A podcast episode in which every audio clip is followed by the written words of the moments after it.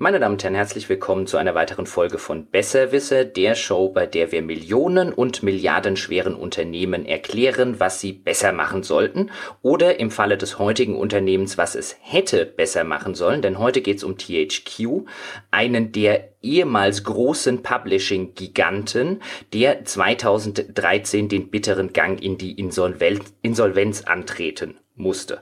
Ähm, als Gast in der heutigen Episode ist nicht, wie manche Hörer vielleicht denken würden, jetzt wieder der Paul dabei, sondern wir haben sozusagen einen Stargast, einen Insider aus der THQ-Geschichte und der hat einen sehr, sehr sympathischen Namen.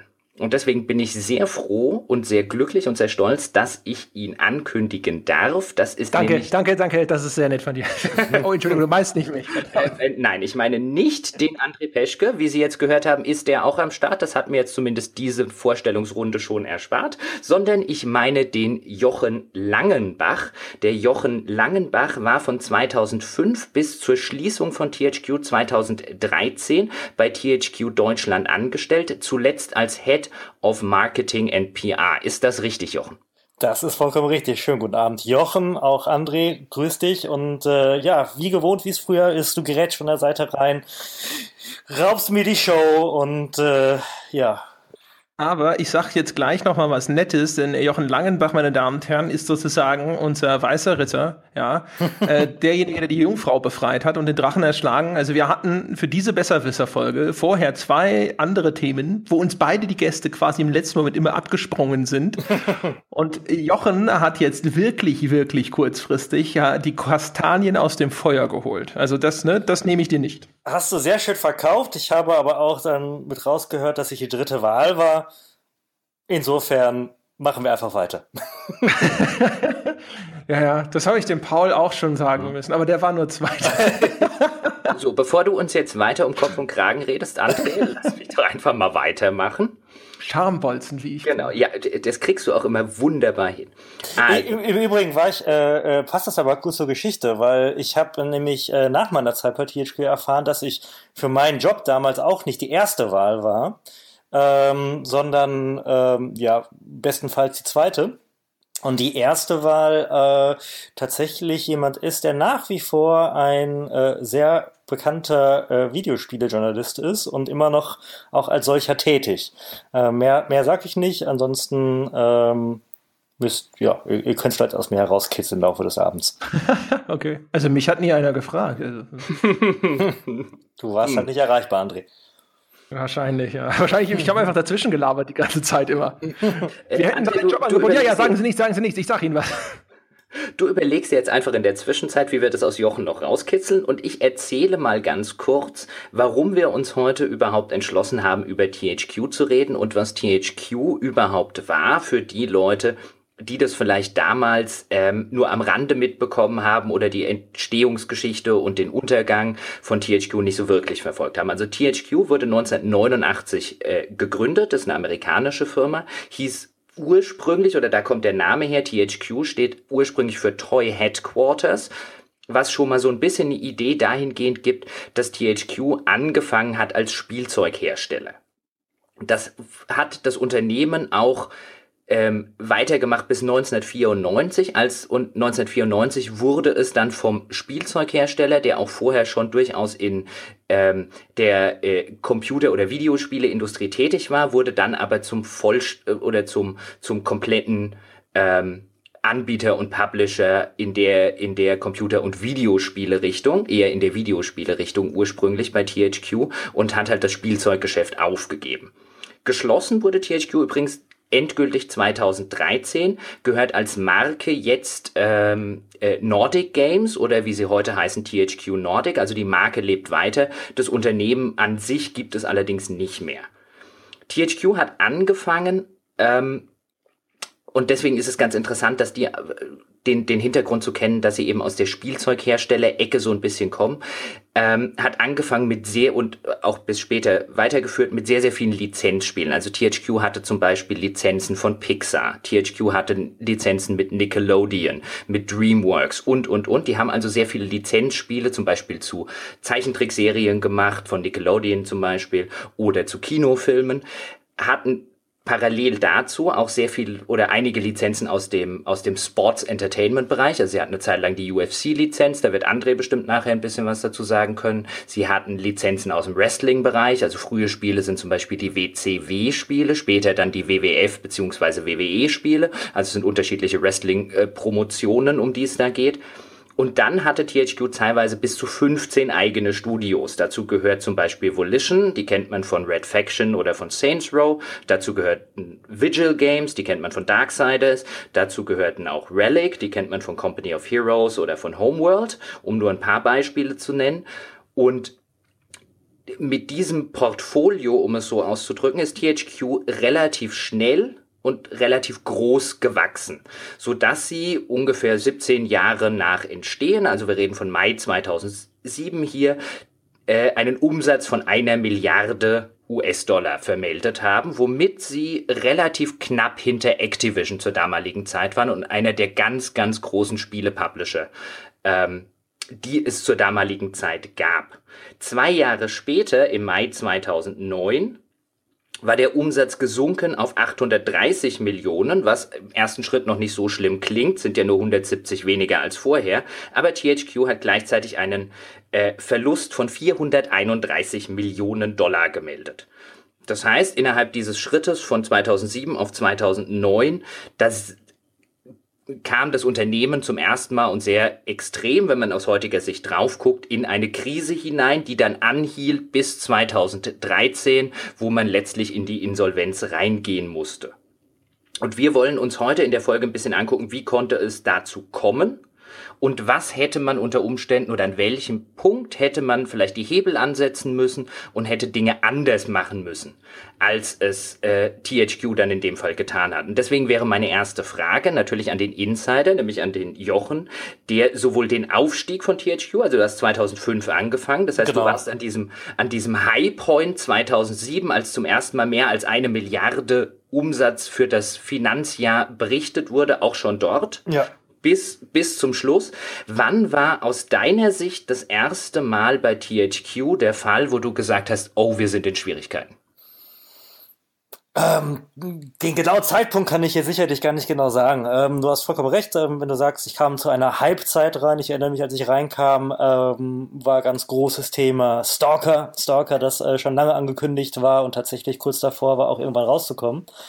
Ähm, Tatsächlich gab es aber schon zu der Zeit, als ich äh, anfing, ähm, immer wieder auch Gerüchte von, von möglichen Übernahmen, ähm, dass THQ selber übernommen würde, dass THQ äh, selber andere Firmen äh, übernehmen würde, die jetzt heute noch am Markt sind. Ähm, tatsächlich war da immer sehr viel Bewegung drin und es war nie so, dass äh, man das Gefühl hatte, okay, wir sind jetzt äh, tatsächlich äh, komplett sicher. Es war eigentlich von Anfang an ein gewisses Gambling da, dadurch, dass wir diese äh, äh, dieses unglaublich breite Portfolio hatten von von Kids und Lizenztiteln, die du erwähnt hast, ähm, bis hin dann halt auch zunehmend äh, Core Gamer Titeln. Und das alles hat natürlich sehr große Investitionen mit sich gezogen. Ich weiß aber auch noch, dass ähm, das muss dann tatsächlich auch in diesem 2007er Jahr gewesen sein, ähm, es intern ganz, ganz äh, selbstbewusste Kampfansagen gab Richtung, äh, wir, wir äh, werden jetzt auf Dauer die Nummer zwei und greifen irgendwann die Nummer eins an und was soll uns aufhalten.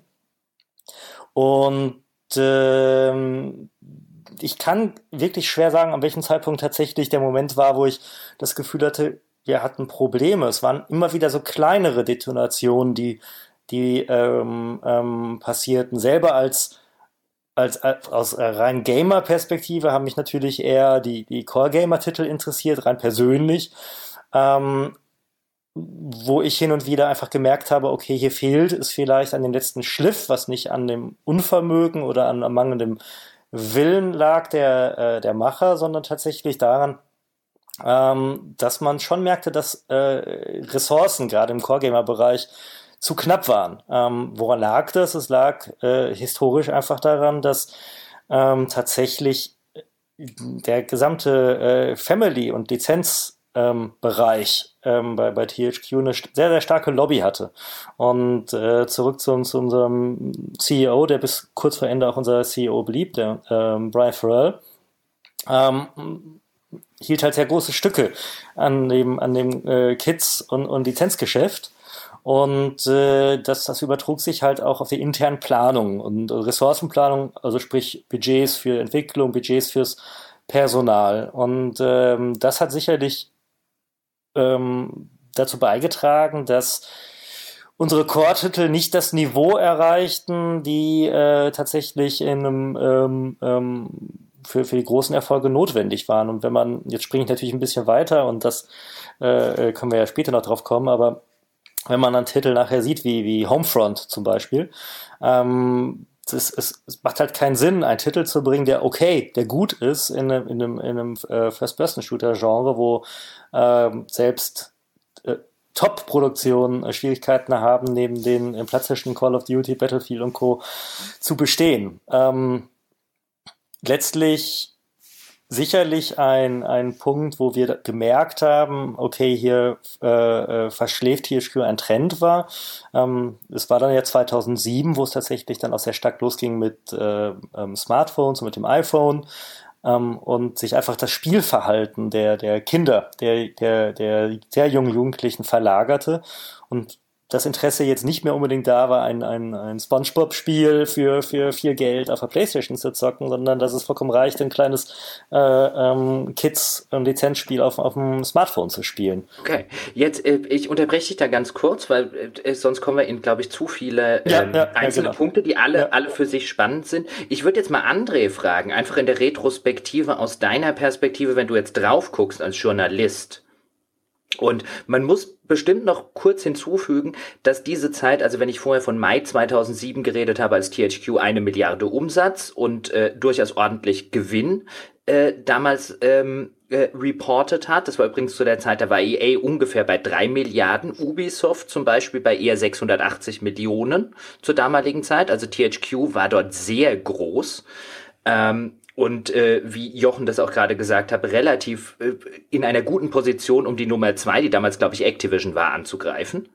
Und zumindest in Schlagdistanz. Genau. Bis 2009. Dann reden wir natürlich, dass das just diese Zahlen, die ich gesagt habe, in die, in die damalige Weltwirtschaftskrise reinfallen, die 2008 begonnen hat. Also nach wirtschaftswissenschaftlichen Maßstäben zumindest und so ungefähr bis 2012 ähm, angehalten ist, die allen in diesem äh, Spielekosmos wirklich wehgetan hat zur damaligen Zeit, diese Wirtschaftskrise, aber die THQ viel schlimmer zu spüren bekommen hat als viele andere. Und André, aus deiner Sicht, wenn wir, wenn wir an dieser Stelle mal einhaken in der Zeit von THQ, also in der ersten großen Krise, ähm, liegt es aus deiner Sicht an so einer tatsächlich an äußeren Faktoren wie so einer Wirtschaftskrise oder hat THQ damals handfeste Fehler gemacht? Also meine Beobachtung, was THQ angeht, war eigentlich immer, selbst zu der Zeit, als sie nahe dran waren, die Nummer zwei zu sein, hatten sie für einen Journalisten, der sich hauptsächlich mit Core-Gamern beschäftigt, nie die Anmutung einer Nummer zwei. Weil der Großteil ihres Geldes, ihres Umsatzes kam eben aus diesem Kids-Geschäft. Und Jochen wird sich schmerzhaft daran erinnern, dass das unser eins nie interessiert hat. Man war ja, bei THQ genau. zu Besuch und dann hast du gesagt, ja, äh, wir haben ja nicht nur The Outfit, wir haben auch das Spiel zu Cars, dem neuen Pixar-Film. Also ja, ja, ja, zeig mal das Xbox-Spiel. und ähm, das war eigentlich schon immer das Ding bei THQ. Die Größe von THQ war für den Journalisten, der sich mit Core Games befasst hat, nie greifbar. Man hat es gesehen, man wusste, die sind bei den ganz Großen mit dabei. Entschuldigung sind bei den ganz Großen mit dabei. Die Titel, die sie hatten, waren durchaus signifikant. Sowas wie Stalker hatte ein hohes Interesse, aber also insgesamt war das kein Electronic Arts oder so, das halt voll war mit, mit äh, Franchises, die irgendeine große Bedeutung hatten. Und meine Erklärung dann hinter, als THQ in Schwierigkeiten geraten war, war eigentlich auch immer, dass das daran lag, dass THQ es nicht geschafft hat, über die lange Zeit seiner Existenz ein Portfolio aufzubauen an eigenen Marken, die eine Signifikanz haben wie ein FIFA, wie ein Need for Speed, wie ein Battlefield und so weiter und so fort. Das war für mich immer das große Problem von THQ. Die gab waren abhängig es, von eingekauften Marken. Gab es, gab es denn deiner Einschätzung nach, wenn das dein Pro, äh, wenn du, wenn das deine, dein, deine Problemanalyse ist, dass THQ das nie geschafft hat, gab es denn deiner Meinung nach, und jetzt gucken wir in die Spielegeschichte von THQ rein, und da gibt es ja durchaus auch schon in der Frühzeit Marken wie zum Beispiel einen Red Faction um, um eins von mehreren möglichen Beispielen zu nennen, hatten die nicht die Spiele, um daraus Marken oder Franchises zu machen, oder haben sie es falsch angestellt? Oder beides? Das ist ein bisschen schwierig. Red Faction ist halt zum Beispiel so ein Beispiel. Das ist ein technisch sehr innovativer Titel gewesen. Und sie hatten mit Volition eigentlich auch ein sehr gutes Entwicklungsteam. Ist ja so ein bisschen aus Parallax Software äh, hervorgegangen, also den ehemaligen Entwicklern von Descent. Und als die dann halt sowas wie gemacht haben wie Red Faction oder auch das erste Saints Row, das waren durchaus Spiele, wo man damals gedacht hat, das hat schon die Chance, irgendwo eine große Welle zu schlagen. Saints Row, weil man dachte, es fällt genau in die Lücke, die ein GTA hinterlassen hat. Also alle warteten darauf, dass ein Next-Gen GTA kommt, aber es kam nicht. So ein bisschen wie damals, als Sacred erschienen ist und alle dachten, wo bleibt denn Diablo? Ne? Und dann war Sacred genau in dieser Lücke, wo alle eigentlich ein neues Diablo wollten, keins bekommen haben und Sacred war halt aber da und das konnte man spielen und das hat ihm sehr gut getan. Und bei Saints Row habe ich immer gedacht, dass das wahrscheinlich den gleichen Effekt genießen könnte, hatte aber am Ende den Eindruck, das hat nicht im gleichen Maße davon profitiert, dass es sagen konnte, guck mal, wir sind das Open World Gangster Spiel und ein GTA ist noch nirgendwo in Sicht. Äh, ansonsten hat sich Saints Row dann ja auch sehr stark modifiziert. Die haben ja dann sehr stark auf diesen abgedrehten Humor gesetzt, wahrscheinlich um sich ein bisschen zu differenzieren, um den USB gegenüber einem möglichen GTA zu haben die Chance hatten sie schon mit Red Faction und Saints Row, mit anderen Sachen, also sowas wie Juiced oder auch so, so gut ich, so gut ich es fand, aber sowas wie Darksiders, das sind natürlich jetzt nicht die Titel, wo man sagt, damit äh, werden sie hinter 10, 15 Millionen oder noch mehr verkaufen. Bei, bei Darksiders sind wir jetzt schon ein bisschen später. dann, dann würde mich jetzt tatsächlich auch von Jochen interessieren, als du 2005 dazugekommen bist, ja. in der Boomphase, in mhm. der damals der komplette Spielemarkt auch drin gesteckt hat. Ähm, gab es damals Spiele, wo du gesagt hättest, in, so in der Zeit 2005, 2006, vielleicht sogar noch ein bisschen vorher, da hätte man damals aus Chorsicht mehr rausholen müssen? Ja, mit Sicherheit. Also ähm, tatsächlich gab es ja, als ich äh, reinkam, es muss gerade kurz vorher entschieden, äh, erschienen sein von Pandemic äh, Full Spectrum Warrior was auch sehr innovativ war, auch sehr gute Kritiken bekommen hat und äh, ähm, tatsächlich auch was Neues gebracht hat. Und ähm, ja, das war aber auch wieder so, so ein ähm, Beispiel, wo man merkte, der Fokus wird einfach nicht äh, genug vom Unternehmen auf diese Marken und auf die äh, Bildung einer, einer Franchise gesetzt, wie es vielleicht notwendig wäre. Und ähm, ja, es hat dann immer irgendwo etwas gefehlt, der, der letzte Schritt gefehlt, ähm, tatsächlich zu beweisen, wir meinen es damit ernst und wir wollen damit äh, was Dauerhaftes aufbauen. Es gab jetzt bei Full Spectrum Warrior zum Beispiel irgendwann mal äh, zwar ein Sequel, äh, Full Spectrum Warrior 10 Hammers, aber interessiert hat es, glaube ich, wirklich keinen. Oder, oder sehe ich das anders, André? Nee, aber ich meine, Full Spectrum Warrior, also auch da schöne Idee. Aber das ist natürlich nicht eine Reihe, die jemals auf so ein richtig, richtig großes Niveau kommen kann. Dafür ist das zu speziell, das ja. ist zu core, ne? Ja. Ähm, aber sowas wie einen Red Faction, bei Red Faction hat man natürlich dann direkt im zweiten Teil quasi den Markenkern sehr stark zurückgefahren. Ne? Diese super Zerstörung im ersten Teil, das hat dann schon der zweite Teil, hat das deutlich zurückgefahren. Und dann war es erstmal nur noch ein Shooter, auch noch nicht mal so ein richtig toller.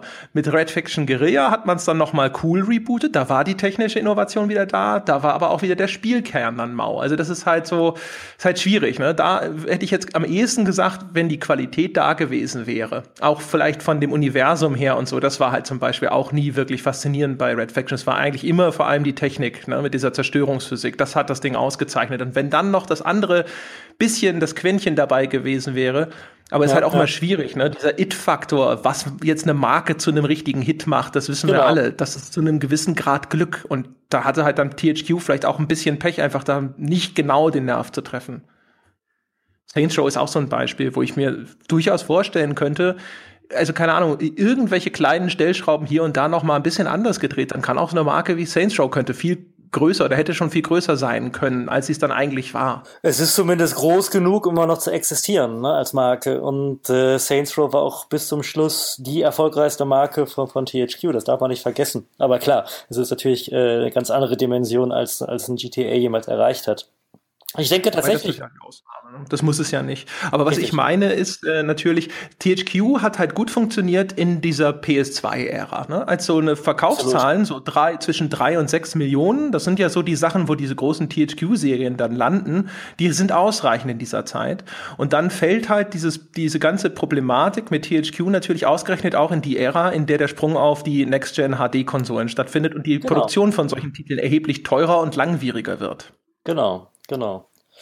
Und äh, wenn man da jetzt zum Beispiel bei dem äh, durchaus noch existenten Markt der, der Kids äh, und Lizenztitel bleibt zu der Zeit, ähm, wäre es sicherlich nicht falsch gewesen zu sagen, komm, wir setzen noch ein bisschen länger bei den Kids-Titeln auf die alte Plattform und entwickeln und, und veröffentlichen noch günstig weitere Spiele für die PlayStation 2, die, die ja zu dem Zeitpunkt ja noch in sehr vielen Haushalten äh, ähm, ähm, äh, verfügbar waren und äh, ähm, hätten damit sicherlich dann noch deutlich mehr absetzen können an, an reinen Kids-Titeln. Aber THQ ist dann doch relativ schnell auch mit Lizenztiteln auf die PS3 gegangen. Und, und da ging es dann halt sicherlich von den Erwartungen und von der Bereitschaft des, des Marktes, äh, ähm, da ging es einfach dran vorbei, was äh, um die Planung anging.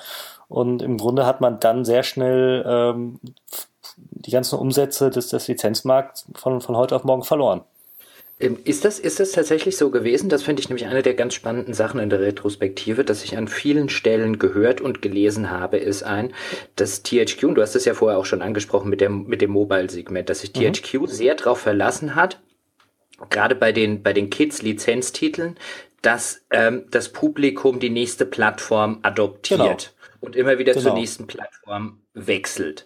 Und ähm, als das vielleicht in dem Fall gerade bei Familien oder bei, bei Kids nicht mehr so extrem der Fall war, weil dann diese Mobile-Geschichten zum Beispiel aufkamen und weil man dann mhm.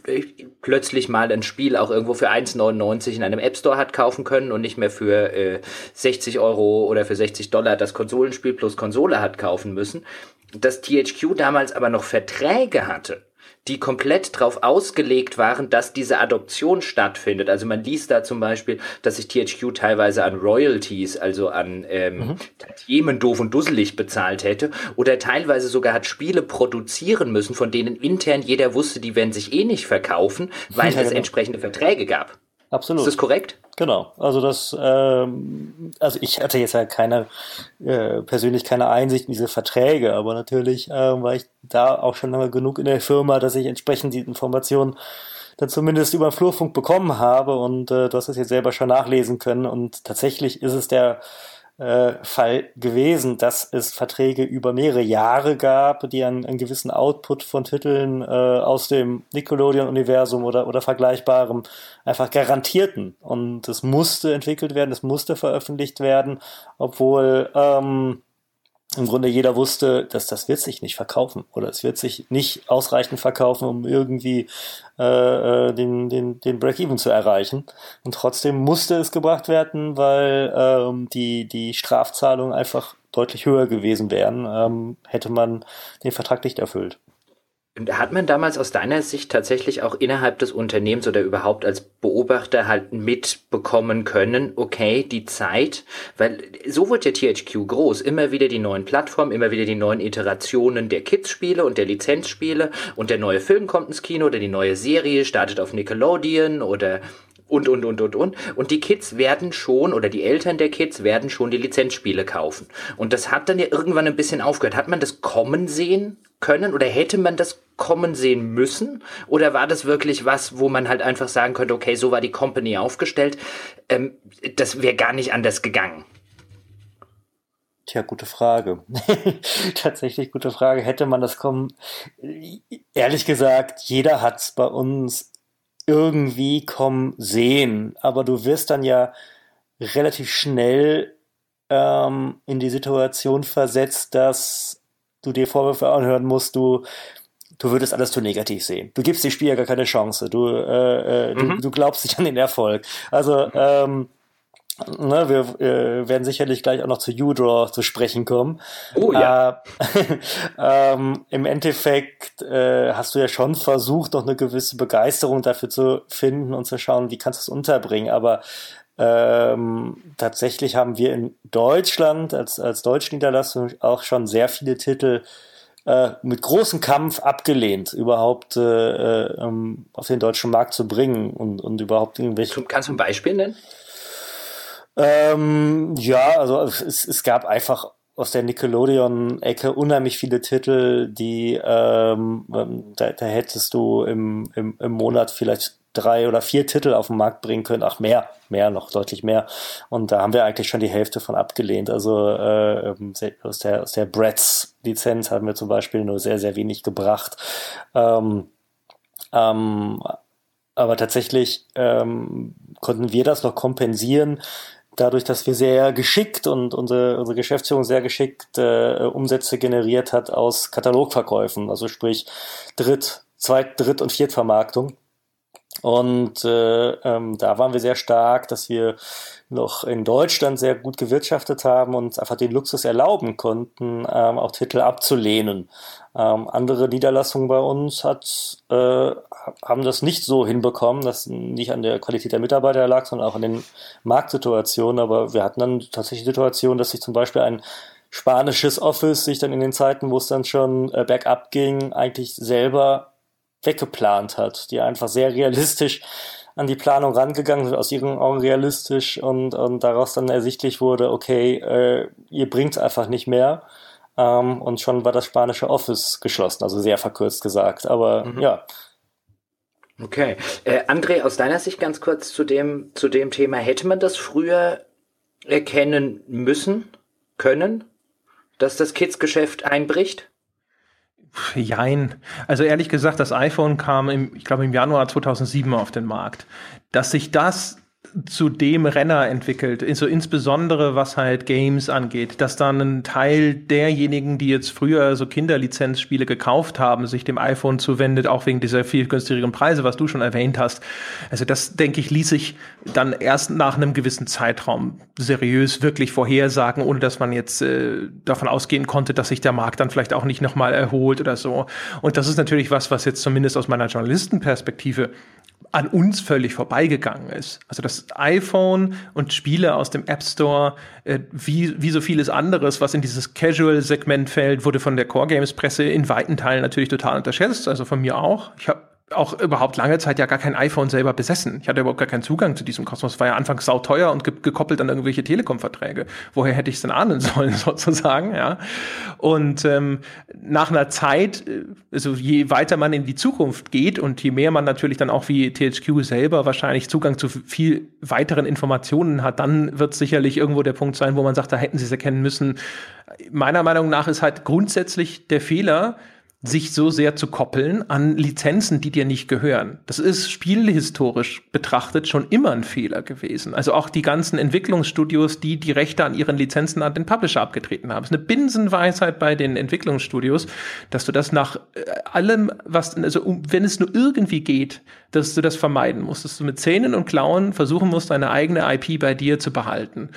Und dass ein großes Unternehmen wie THQ da nicht ein bisschen zukunftszugewandter agiert hat und gedacht hat, das geht immer so weiter, ist zwar aus seiner Historie erklärbar, aber so grundsätzlich im Kontext der Spieleindustrie schon was, wo man durchaus, finde ich, von einem Versäumnis sprechen kann. Nur haben die damit aber ja Milliarden verdient mit diesen Lizenzen. Natürlich. Also das ist, hat ja auch keiner behauptet, sie sollten das aufgeben. Aber dass man nicht die ganze Zeit schon viel aktiver daran gearbeitet hat, sich ein anderes Standbein aufzubauen, das einem selbst gehört. Denn es gibt ja noch ganz andere Sachen. Also selbst wenn der Markt ihnen da nicht zu einem Teil weggebrochen wäre. Es, äh, was ja auch noch hinzukommt, ist, dass solche Lizenzen gerne teurer werden. Also die äh, Pixar-Lizenz hat THQ, wenn ich mich recht entsinne, sogar ziemlich günstig eingekauft, als, T als Pixar noch nicht so das Riesending war. Ja, genau, das war sehr früh. Genau, also da haben sie nämlich einen echt guten Griff getan. Aber solche Verträge haben eine Laufzeit und irgendwann laufen die aus und wenn dann jemand so groß und so erfolgreich geworden ist wie Pixar, da verhandelt er neu und dann vergibt er das nicht nochmal für das gleiche Geld. Und all solche Sachen, äh, die bekräftigen halt immer nur den einen Punkt, dass es idealerweise dein Anliegen sein sollte, dass du eben nicht nur mit den Lizenzen anderer Leute agierst, es kommt ja auch vielleicht irgendwann ein anderes Großunternehmen wie Electronic Arts an und sagt, die Lizenz hätten wir gerne und wir haben die tieferen Taschen vielleicht sogar. Und dann einfach nur vielleicht im Zweifelsfalle macht es dann strategisch für deinen Wettbewerber sogar Sinn, für so eine Lizenz ein bisschen mehr Geld auszugeben, weil er weiß, wie weh es dir tut. Ja? Und mal abgesehen von den Vorteilen, die er selber damit hätte. Jetzt kommen wir vielleicht mal ganz kurz zu dem schon von Jochen angesprochenen U-Draw Tablet. Das kam im August 2010 auf den, auf den Markt für die, damals für die Wii. Und äh, wer es nicht weiß, also das äh, U-Draw Tablet wurde damals zum Preis von 70 Dollar, war so ein Peripheriegerät, mit dem du zeichnen konntest. Und äh, wo es entsprechende Zeichenprogramme auch für die Wii gab oder Spiele gab, die halt mit dem Inputgerät des äh, Zeichentablets funktioniert haben. Ungefähr so wie Nintendo das ja selber dann zum Beispiel mit der Wii Fit gemacht hat, die es ja geschafft haben, ein Peripheriegerät zu etablieren, das eigentlich nur eine Waage war. Und davon hat THQ für die Wii über eine Million Stück verkauft. Das war ein sehr großer Erfolg. Dann kam, und das war halt, kam halt just in diese Zeit, wo es, ähm, ich habe es vorher schon ein bisschen skizziert, mit der Wirtschaftskrise, ähm, äh, mit den einbrechenden Zahlen, was das Kids-Spiele-Lizenzgeschäft äh, angeht und so weiter und so fort, kam das halt just in die Zeit, wo man plötzlich wieder einen Erfolg hatte. Und zwar einen Erfolg, der auch wirklich nach draußen, zumindest war das damals und ist bis heute mein Eindruck auch wahrgenommen wird. Und damals hat halt THQ ein Jahr später, nämlich im November 2011, das ganze Ding auch für die PlayStation 3 und für die Xbox 360 rausgebracht, also das äh, äh U-Draw Tablet. Und das war ein riesengroßer Ladenhüter, nach allem, was man heute weiß. Ähm, da ging es zum Beispiel darum, dass in einem Call mal gesagt wurde, in einem, äh, in einem, in einem Finanzcall ähm, in Richtung der Investoren, dass alleine noch 1,4 Millionen unverkaufte U-Draw-Tablets für die PlayStation 3 und für die Xbox 360 bei THQ im Lager rumliegen und Staub ansammeln. Und jetzt kann man sich ungefähr vorstellen, wenn sie das Ding für 70 Dollar verkauft haben, ähm, war das, hat es in der Produktion wahrscheinlich keine 2 Dollar gekostet. Also allein, was da an Warenwert und an Produktionswert in den Lagern lag, mhm. war schon relativ signifikant. Ähm, Jochen, wie war, wie war dieses U-Draw-Debakel, wie es ja heute dargestellt wird, aus deiner Sicht? War das wirklich ein, war das wirklich so ein, so ein, so ein Genickschuss? Also heute wird es ja häufig dargestellt, als das hat THQ zum, ähm, zum Einsturz gebracht. Ja, das wäre, das ist, ist korrekt. Das, nee, das, das ist sicherlich übertrieben, wie ich äh, zu Beginn schon sagte. Es, es waren viele kleine Detonationen, die dazu geführt haben, aber U-Draw hm. sicherlich das was äh, am, am, am auffälligsten herausragt. Ähm, es, es tut mir persönlich tatsächlich etwas leid, schlecht über Udor zu reden, allein schon wegen meinen lieben damaligen Kollegen äh, äh, Chris und Luke, die mittlerweile ein, ein tolles äh, äh, Independent-Studio in Australien haben, die ursprünglich auf die Idee gekommen sind, äh, ähm, U-Draw zu, ja, zu entwickeln was ja auch für die Wii durchaus äh, Sinn gemacht hat als als Peripherie für eine eine Family-Konsole ähm, ähm, war das ja eine absolut äh, intelligente Geschichte. Ähm, was ist schon gesagt, es, es wurde auch ganz ordentlich abgesetzt äh, in Deutschland äh, schon nicht so wie erhofft, aber das lag dann auch schon darin, dass dass wir deutlich verspätet erst auf den Markt kommen konnten. Wir konnten erst im Januar äh, des Folgejahres damit äh, auf den deutschen Markt kommen und haben das Weihnachtsgeschäft damit verpasst. Insofern ähm, war auch bei uns schon in Deutschland der Start nicht äh, ähm, so gelungen. Ähm, es gab dann, dann zu dem Zeitpunkt auch schon die nächste interne Ernüchterung, die mittlerweile sich irgendwo äh, abzeichnete. Ein Thema, was eigentlich nie äh, groß extern besprochen wurde, aber ähm, es, es gab eigentlich zu Beginn ähm, der, ähm, der des Informationsaustausch intern zu UDraw, was geplant ist, was kommen wird, äh, immer wieder auch die Versicherung, ja, es werden auch Lizenzen von anderen äh, Videospielherstellern, andere Videospielhersteller werden auch Inhalte entwickeln, ob es meinetwegen äh, ein äh, Raving Rabbits UDraw ist von, von Ubisoft oder was auch immer. Sowas wird kommen, das heißt, wird, wird genügend Inhalte geben, um, um das auch dauerhaft ähm, spannend zu halten. Da haben wir ja schon zu dem Zeitpunkt gesehen, ja, da ist nicht viel dran, da kommt nichts. Naja, und äh, ähm, tatsächlich, als dann der die Situation kam, wir bringen das Ganze jetzt für die für die eher Core-Gamer-Konsolen und äh, für die für die HD-Konsolen, ähm, es gab keinen, es gab keinen in meinem direkten und etwas weiteren Umfeld intern, der da nur im, überhaupt dran geglaubt hätte, dass das eine Chance hätte.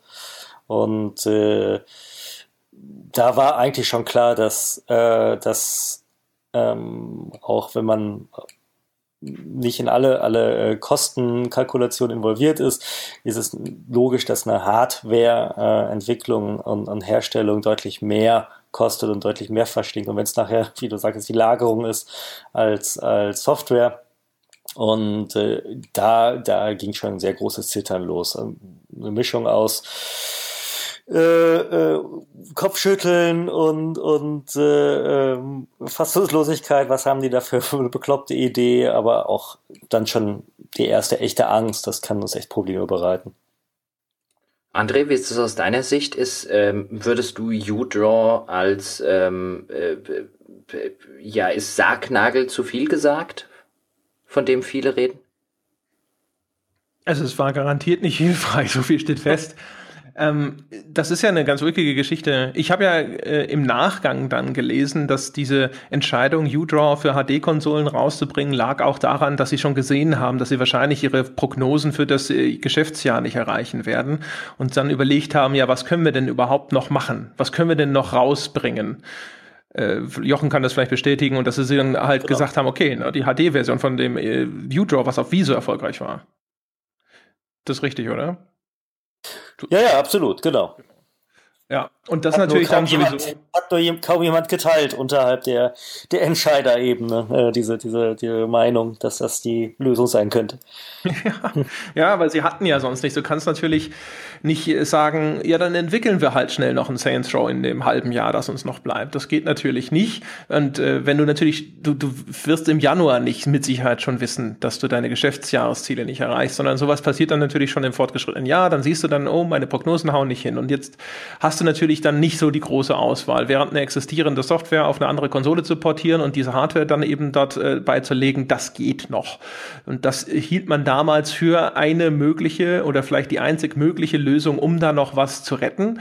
Und THQ war zu dem Zeitpunkt ja eh schon in einem Zustand, wo man wahrscheinlich dann auch eben es sich nicht leisten konnte, Investoren oder so weiter zu verunsichern, indem man eben sehr stark äh, an diesen äh, Finanzzielen vorbei äh, schrammt für mich war das tatsächlich auch was, wo ich gedacht habe, so, boah, ist denn die PS3 oder ist denn die Xbox tatsächlich von der Zielgruppe und von den Menschen, die diese Konsolen besitzen, wirklich das Richtige für U-Draw? Ich wusste, dass das auf der Wii ein Erfolg gewesen ist und habe die Stirn gerunzelt. Habe damals aber natürlich gedacht, gut, du kennst dich mit diesem Kids-Sektor nicht aus diese THQ-Menschen schon. Die werden wohl irgendwas haben an Marktforschungsdaten oder so. Die werden schon wissen, was sie tun. Und stellt sich raus, na, vielleicht wussten sie es und haben halt einfach nur aus der Verzweiflung herausgehandelt, aber es hat nicht funktioniert. Ja, du musst halt nur mit die richtigen Demoskopen finden, um äh, die Zahlen zu, zu bekommen, die du brauchst. Ne?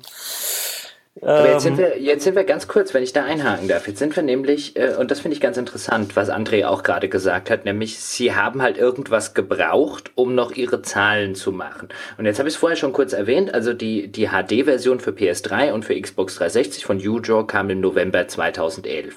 Was auch 2011 kam, war ein Spiel, was der Jochen vorhin erwähnt hat, nämlich Homefront. Das kam im März 2011 raus. Da hatte man, zumindest war das der allgegenwärtige Eindruck, sowohl auf öffentlicher Sicht sehr viel Hoffnung in Homefront reingesetzt, als auch aus Investorensicht. Denn kurz nach Erscheinen von Homefront ist dann die THQ-Aktie, der es schon eh nicht sonderlich gut ging, auch nochmal relativ dramatisch eingebrochen. Mhm. Und ähm, Homefront war ein Spiel, was offensichtlich relativ viel Geld gekostet hat, entwickelt bei den Chaos Studios in, ähm, in New York. Mhm. Die äh, dann übrigens auch ähm, im, Au im, im Juni quasi, also zwei Monate nach Erscheinen, dicht gemacht äh, wurden. Mhm. Ähm, wie schlimm aus THQ-Sicht war der Homefront-Release. Also Homefront, ganz kurz erklärt, ein, ein Ego-Shooter in einem alternativen Zukunftsuniversum, in dem Nordkorea die USA übernommen hat und man spielt einen Freiheitskämpfer der Amerikaner. Äh, ein, vom Szenario her würde man jetzt heute wahrscheinlich, wenn man das einfach nur erzählt, argumentieren, dass es schon relativ äh, farfetched war, um das so zu sagen. Aber ich glaube nicht, dass das Szenario Homefront das Genick gebrochen hat. Nein. Nee. Das, das, Im Gegenteil, das Szenario war etwas, was äh, im Vorfeld äh, der Veröffentlichung ähm, eher für einen großen Hype gesorgt hat und tatsächlich äh, ähm, inszenatorisch ähm, von dem, was wir bis dahin gezeigt hatten, ähm, sehr viel Begeisterung ausgelöst hat und die Erwartungen sehr hochgeschraubt hat. Was, was war dann deiner Meinung nach, also was, also ich meine, Homefront, als es damals released wurde, das war so der klassische, würde ich jetzt im Nachhinein sagen, der klassische 70er-Titel. Das ist auch ungefähr so ja. dieser Wertungsschnitt, ja. den er bekommen hat. Das war halt null das, was man damals gebraucht hätte, oder? Absolut. Genau, genau, das, genau, das ist in, in dem, in dem Bereich, in, in bei dem Konkurrenzumfeld ist etwas, ist ein 70er-Titel, ähm, ja, verloren und, und hat eigentlich keine Chance, äh, als, als Titel mit doch relativ großem Produktionsbudget, das nur irgendwie wieder einzufahren. Ähm, was war das Problem? Das Problem, also es gibt, es gibt tatsächlich rund um die Chaos Studios äh, sehr viele Legenden, äh, ähm, Zeugen, Aussagen und Anekdoten ähm, kann ich jetzt gar nicht alle so im Einzelnen wiedergeben, aber auch da wurden immer wieder mal Verantwortliche ausgetauscht, es, es, es, es äh, ähm, wurden Teams verändert. Ähm, tatsächlich haben da einige sehr hart gearbeitet und, und, und, und sehr, sehr viel ihrer Lebenszeit reingesteckt, um Homefront irgendwie äh, auf die Zielgerade zu bringen, aber im Endeffekt äh, um es kurz zu machen, es war ein halbgares Spiel. Es war eine sehr, sehr, sehr kurze Einzelspielerkampagne, ein ähm, kurzer Ausschnitt der Einzelspielerkampagne, der immer wieder bei Messen wie der E3 oder bei der Gamescom gezeigt wurde, äh, sollte angeblich nur ein klitzekleinen Anteil des, des Spiels ausmachen, äh, stellt aber nachher über ein, ein Viertel des, des gesamten äh, Spieles dar mit äh, äh über einer Stunde oder weniger als einer Stunde. Und äh, der Multiplayer-Part war ähm, ebenfalls unausgegoren. Ähm, es gab Serverprobleme direkt am ersten Tag und ähm, es, es, es gab nicht genug Maps. Es gab, es war einfach, es fehlte die, die zündende Idee, um sich äh, besonders abzugrenzen, bis auf diese Drohnengeschichten, die es aber auch schon bei, bei Frontlines gab, dem, dem äh, inoffiziellen Vorgänger. Ähm, insofern, es war ein halbgares Spiel und das ging halt in dem Moment halt extrem darauf zurück, dass einfach, ähm, wie eingangs schon beschrieben, die Ressourcen nicht in dieses Feld reingesteckt wurden, wie es vielleicht nötig gewesen wäre. Kommen wir kurz, kommen wir kurz auf die Ressourcen, weil das fand ich ganz interessant ja. ähm, bei der ganzen Recherche. Was man häufig liest, ist ein, dass THQ zur damaligen Zeit zweigeteilt war. Also die, das, das komplette, komplette Unternehmen sozusagen in der, in der Produktentwicklung. Es gab die Kids und Lizenzspiele auf der einen Seite hm und es gab die Core Games auf der anderen Seite. Genau. Und ähm, eine Sache, die zumindest gerne mal kolportiert wird, ist, dass zum Beispiel insbesondere Homefront darunter gelitten hat, dass THQ und das Management immer noch auf der Basis der Kids Games operiert haben im Sinne von einem, naja, wir haben angekündigt, es ist äh, im Monat XY fertig und dann ist es da auch fertig, weil bei den Kids Games kam es halt weniger mhm. auf das äh, auf das Polish an, da kam es weniger darauf an, dass das komplett ähm, äh, die auf den einen Metacritic-Wert hier und auf den anderen Metacritic-Wert da und dass das Unternehmen THQ von, von der Management-Ebene nie so richtig realisiert habe, dass das halt für die Core-Games enorm wichtig ist. Hast du das auch so wahrgenommen? Ja, schon, aber natürlich äh, ähm, sind wir da wieder auch in der Situation, dass du halt äh, irgendwo auch ähm, dominiert wirst und, und gesteuert wirst von ähm, den Vorgaben fürs Geschäftsjahr, ne? Und dass dann äh, ähm, dass dann einfach auch ein Titel im Geschäftsjahr erscheinen muss, um halt den Umsatz zu bringen und dass dann äh, ein Homefront dann im März kam, war natürlich der Grund, äh, dass März der letzte Monat unseres Geschäftsjahres war. Ne? Unser Geschäftsjahr ging bis zum 31. März und äh, dementsprechend war eine Verschiebung in den April oder in den Mai ähm, äh, oder sogar noch später ins Jahr äh, unvorstellbar. Also das hatte sicherlich dann ein bisschen weniger damit zu tun mit den äh, mit der Art und Weise, wie man im Kids-Bereich gearbeitet hat über Jahre, als tatsächlich einfach mit den mit den Vorgaben, die das äh, Geschäftsjahr ähm, die Plan des Geschäftsjahres einfach mit sich brachte. Okay. Ähm, eine, eine Sache interessiert mich noch zu Homefront jetzt äh, mhm. bei dir, Jochen, ist ein, ich weiß ja, da, ich war damals auf einem auf einem Presseevent in Manhattan, den ihr kurz vor Release von Homefront gemacht habt. Das war gut, ne? Und der, Event war total super. Also allein, allein, das Hotel genau gegenüber von Ground Zero, während wo du aus dem Hotelfenster runtergucken konntest, ähm, äh, den, den, den Anblick habe ich heute noch im Kopf. Ähm, aber ich habe das damals, ihr habt das dort vorgeführt, ich habe das damals gesehen und ich habe mir gedacht, ich weiß nicht, wohin die mit dem Spiel wollen. Also ja. Prämisse und alles okay, aber dann habe ich das eigentliche Spiel gesehen und ich habe mich gefragt, das ist, also das sieht in keiner keine Art und Weise irgendwie besonders aus. Ich sehe mhm. da keinen Millionenseller. Habt ihr das auch kommen sehen? Spät, sehr, sehr spät. Okay. Sehr, sehr spät. Ähm, ich kann jetzt natürlich, wenn du mich fragst, habt ihr das auch kommen sehen, kann ich in dem Falle leider sehr extrem auch nur von der von der deutschen Niederlassungsperspektive mhm, reden, klar. weil ähm, im Grunde uns da doch auch sehr lange, ähm, ohne jetzt allzu sehr äh, ehemaligen internationalen Kollegen auf die Füße, Füße zu treten, doch äh, äh, verspro mehr versprochen wurde als gehalten wurde, was mich und uns nachher auch echt in unangenehme Situationen brachte. Ähm, ne? Also sei es so eine Geschichte zu behaupten, ja, dieser Spielausschnitt, die wir jetzt hier auf der E3 zeigen, das ist ein äh, kleiner, kleiner Teil äh, der Gesamtkampagne und am Ende stellt über, über ein Viertel dar. Äh, und, und so eine Botschaft hat man weitergetragen und so eine Botschaft hat man geglaubt und, und weiter verbreitet und am Ende steht man irgendwie selbst als der Dove da, der, der äh, Unwahrheiten verbreitet hat. Also relativ spät haben wir das tatsächlich erst gesehen. Ich würde sagen, sogar äh, vielleicht erst ein Monat vor Release. Oh. Ja, also ähm, da war schon noch viel Glauben dabei. Wir hatten ähm, damals ja auch äh, kurze Zeit vorher Danny Bilson äh, reingeholt für unser äh, äh, Core-Business und ähm, ja, der wurde immer so ein bisschen auch belächelt, weil der ja auch sehr viel, der wurde ja sehr viel vor die Kameras auch gestellt, hat sehr viele äh, äh, Interviews gegeben, hat sehr viel äh, über die neue Strategie gesprochen, über die neue äh, Core-Offensive sozusagen, da sollte noch einiges mehr kommen. Und äh, ich muss ehrlich sagen, ich habe teilweise auch so ein bisschen darüber gelächelt, weil es natürlich auch sehr amerikanisch war im ganzen Auftreten und, und äh, alles zu schön, um wahr zu sein. Aber der Mann meinte es tatsächlich auch so und er, er, äh, er hat auch tatsächlich, wie auch einige andere im Umfeld, diese Leidenschaft mitgebracht. Ähm, aber, und ich muss es einfach wieder sagen, äh, er hat halt intern nicht diese, diese Unterstützung bekommen, die notwendig gewesen wäre. André, Und kannst du kurz, kannst du kurz zwei Sätze zu äh, Danny Bilson sagen, wenn Jochen ihn schon erwähnt? Äh, Danny Wilson ist insofern vor allem interessant im Kontext äh, zu dem, was wir vorhin gesagt haben. Ich habe ja gesagt, das iPhone kam 2007. 2008 haben sie Danny Wilson eingestellt, damit er sich um dieses Core Games Business kümmert. Also das ist eigentlich ein Jahr. Das ist so die mhm. Zeitspanne, wo man auch sagen würde, in der Zeit musste jemandem wie THQ klar werden, was Sache ist. Das heißt, sie haben auf jeden Fall reagiert und sie haben auch erkannt, was sie machen müssen. Ob sie das dann jetzt stringent genug verfolgt haben, ob sie dann tatsächlich den Bilzen die Unterstützung gegeben haben. Jochen sagt ja, das war eher nicht so.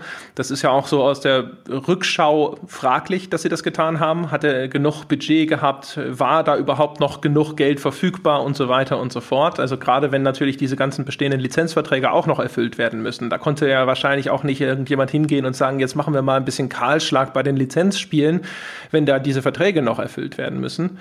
Also da sieht man schon, dass THQ durchaus richtig reagiert hat. Die Frage ist mit der nötigen Entschlossenheit.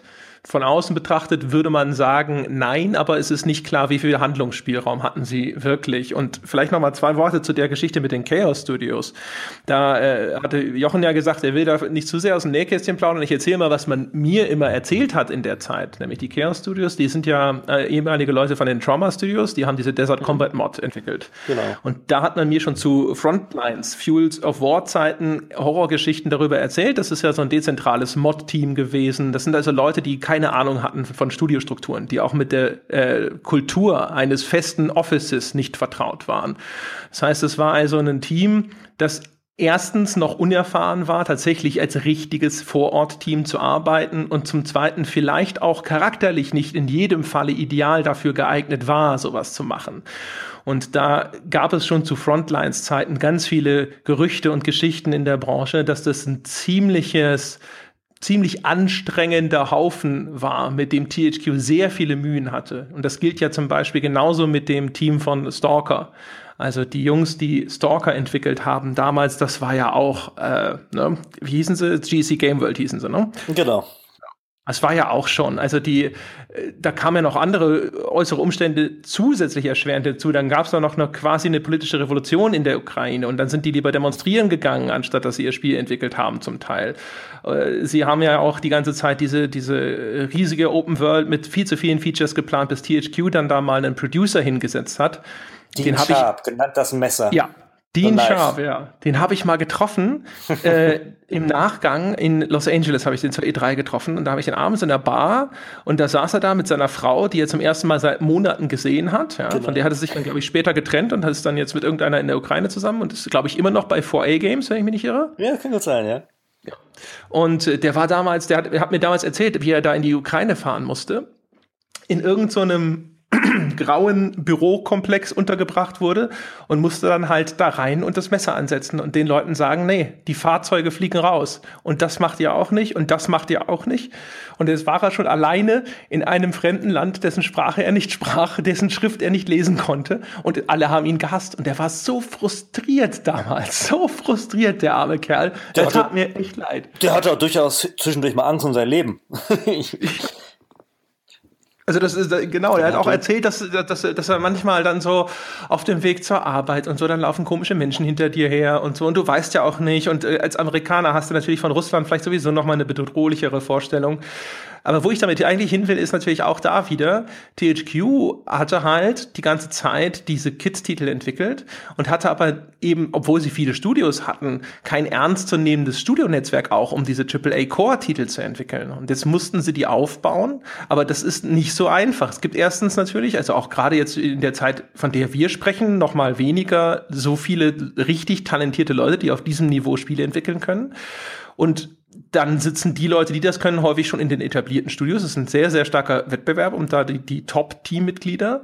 Und dann musst du natürlich sowas machen. Dann arbeitest du eben mit so einem russischen oder ukrainischen, in diesem Falle, Team zusammen und versuchst das auf die Spur zu bringen, weil da ist Potenzial. Oder du arbeitest eben mit diesem Mod-Team zusammen, weil die haben das Potenzial. Das sind Leute, mit denen kannst du vielleicht so ein AAA-Studio aufbauen. Aber das braucht halt Zeit.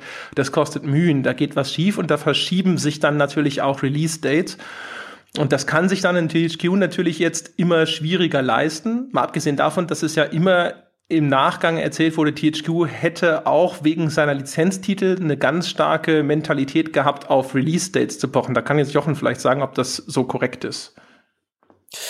Ja, da sprachen wir gerade eigentlich schon im Grunde drüber. Ähm, das ist ein Aspekt. Der andere Aspekt, wie gesagt, ist natürlich dieses, je äh, äh, geringer die Umsätze oder die, vor allem die Gewinne ausfielen, desto wichtiger war es halt dann auch entsprechend eine große Produktion innerhalb des äh, Geschäftsjahres zu bringen, für das es äh, äh einmal äh, einen Forecast gab. Und äh, so, ein, so ein Stalker wollte THQ einfach auch nicht mehr erleben ne? und, und sieben Jahre auf den Titel warten. Bei Stalker ist ja am Ende ein sehr, sehr guter Titel rausgekommen, der sehr beliebt war, aber ähm, sowas konnte man einfach auch nicht mehr stemmen und wollte auch nicht mehr und ähm, ja, also die, die Zeit war dann nicht unser Freund ähm, zum Schluss. Es gibt genügend äh, äh, Kollegen, die sagen, hätte äh, THQ noch äh, 50 Millionen am Ende in der, in der Tasche gehabt und noch ein Jahr Zeit äh, hätten sie wahrscheinlich sogar den Turnaround geschafft mit den Spielen, die da äh, in, der, in der Pipeline waren, aber das dazu ist natürlich auch viel dazu, Spekulation. Genau. Dazu, äh, dazu, kommen wir gleich noch. Ich würde würd gern, wir waren jetzt beim Homefront Release. Mhm. Und ich würde gern tatsächlich 2011 erstmal kurz bleiben, weil was im Anschluss an den Homefront Release, dann im Juni wurden die Chaos Studios zugemacht. Ähm, auch das spricht ja jetzt nicht unbedingt für ihr Standing innerhalb des äh, THQ-Universums, wenn man zwei Monate nach Release seines Spiels zugemacht wird. Mhm. Ähm, Im Juli 2011 hat dann THQ angekündigt, dass es äh, die Marke Red Faction aufgeben wird. Im August 2012 hat, äh, 2011, Entschuldigung, 2011 hat THQ äh, zwei große äh, Studios äh, geschlossen ähm, und angekündigt, dass es einen erheblichen Teil des Lizenzspielegeschäftes für Kids aufgeben wird. Also es sind zwei Studios, die zum Beispiel viel mit Nickelodeon gemacht haben, mit DreamWorks gemacht haben.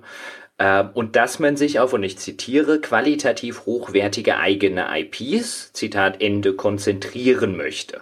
Mhm. Das kam jetzt im im äh, äh, Nachgang, was man da sagen muss, also wir reden jetzt von 2011, also für das Finanzjahr 2011, was ja eigentlich 2010 dann ist und was 2011 endet, ähm, hatte man einen Verlust von 136 Millionen Dollar, für das Finanzjahr 2012 sogar von 239 Millionen.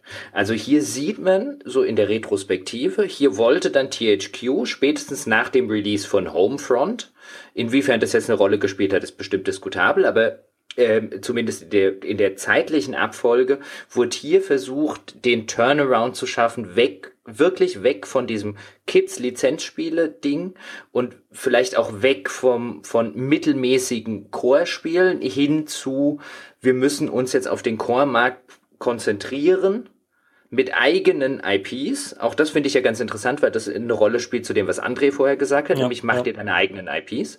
War das, war das in dem Moment noch realistisch oder war das schon, schon Wunschdenken?